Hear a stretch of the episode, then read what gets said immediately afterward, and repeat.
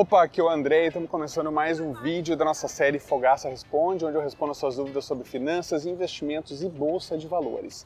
E hoje eu estou com a dúvida do, vamos ver aqui, do Paulo. O Paulo perguntou o seguinte: André, investir em ações para receber dividendos e investir em fundos imobiliários para receber aluguéis, qual é a melhor alternativa?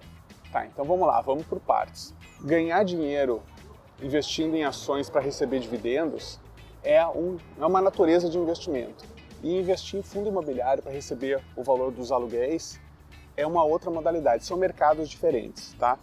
Vamos, vamos ver cada um deles então. No caso do investimento em ações para receber dividendos, a gente tem que entender que investindo em, em, em ações a gente está comprando participações em empresas, certo? Então, o risco que você corre aí é o risco do negócio dessa empresa que você está investindo não ir bem e por alguma razão você eventualmente não receber esses dividendos. Porque o que é o dividendo? Vamos lá, caso você não saiba.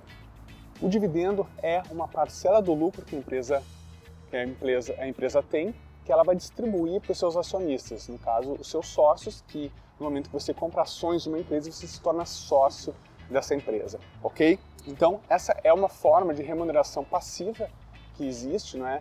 Que é o recebimento de dividendos no mercado de ações. O que é o fundo imobiliário? Vamos lá. Você pode investir o seu dinheiro em imóveis junto com outras pessoas. Como é que funciona um fundo?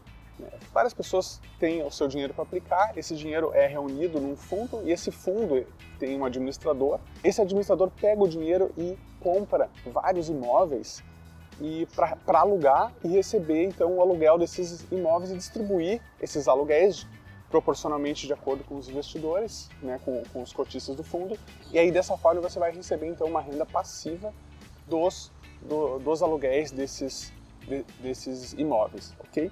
Qual é a diferença então básica aí? Nós estamos falando de um outro mercado, que é o mercado imobiliário, que tem suas características que são distintas do mercado de ações, que é o mercado onde você investe em empresas. Não existe um melhor que o outro, tá? Isso vai depender também do momento do mercado, do momento da economia. Vai ter momentos que a economia está muito mais aquecida no setor imobiliário e aí, obviamente, que os riscos acabam sendo menores no caso de investimento em fundo imobiliário. Vai ter momentos que a economia está prosperando, está crescendo e aí se torna mais interessante investir em empresas que estão crescendo, que estão aumentando suas receitas, os seus lucros. Então isso vai depender muito do momento da economia. Então é isso aí, Paulo. Eu espero que eu tenha conseguido, conseguido explicar de uma forma simples quais a, a diferença de um tipo de investimento para o outro, tá bom?